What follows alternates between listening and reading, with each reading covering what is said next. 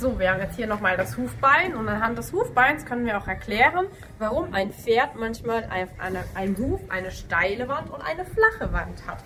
Dafür gehen wir einfach mal wieder runter zu Fritzis Hufen und hoffen, dass er uns auch was sehen lässt. Ja, super. So, jetzt haben wir hier ein Hufbein vor seinem Huf. Stellen wir uns mal vor, das Hufbein wäre jetzt an einer Seite gekippt. So zum Beispiel. Was würde passieren? Die Hufwand würde bei der einen Seite, wo das Hufbein tiefer steht, steiler runtergehen, während die, die Seite, die höher steht, die Hufwand nach außen ist. Also haben wir hier, wenn wir das anpassen, eine steile und eine flache Wand. Wie können wir dem also entgegenwirken?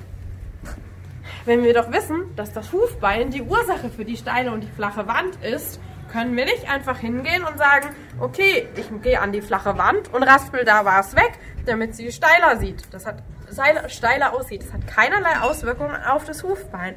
Und beim nächsten Huftermin wird es genauso wieder aussehen, wenn nicht sogar noch schlechter. Weil in dem Moment, wenn ich hier die Wand wegraspel, nehme ich das bisschen Widerstand, was das Hufbein vielleicht noch nach außen hat, und schwäche das, sodass das Hufbein da ja noch weiter nach außen gehen kann.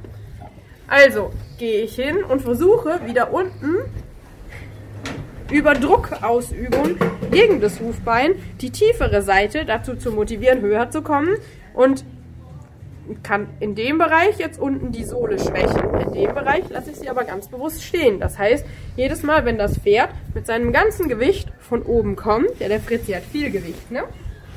Jedes Mal, wenn das Pferd mit seinem Gewicht von oben kommt, tritt die eine Seite nur ein bisschen ins Leere, weil da die Sohle fehlt. In dem Moment tritt das Pferd dann praktisch immer so, so und im Idealfall fängt es an, sich da zu positionieren, ohne dass ich einen Beschlag brauche oder irgendwelche orthopädischen Sachen anwenden muss, mit Kleben oder was auch immer.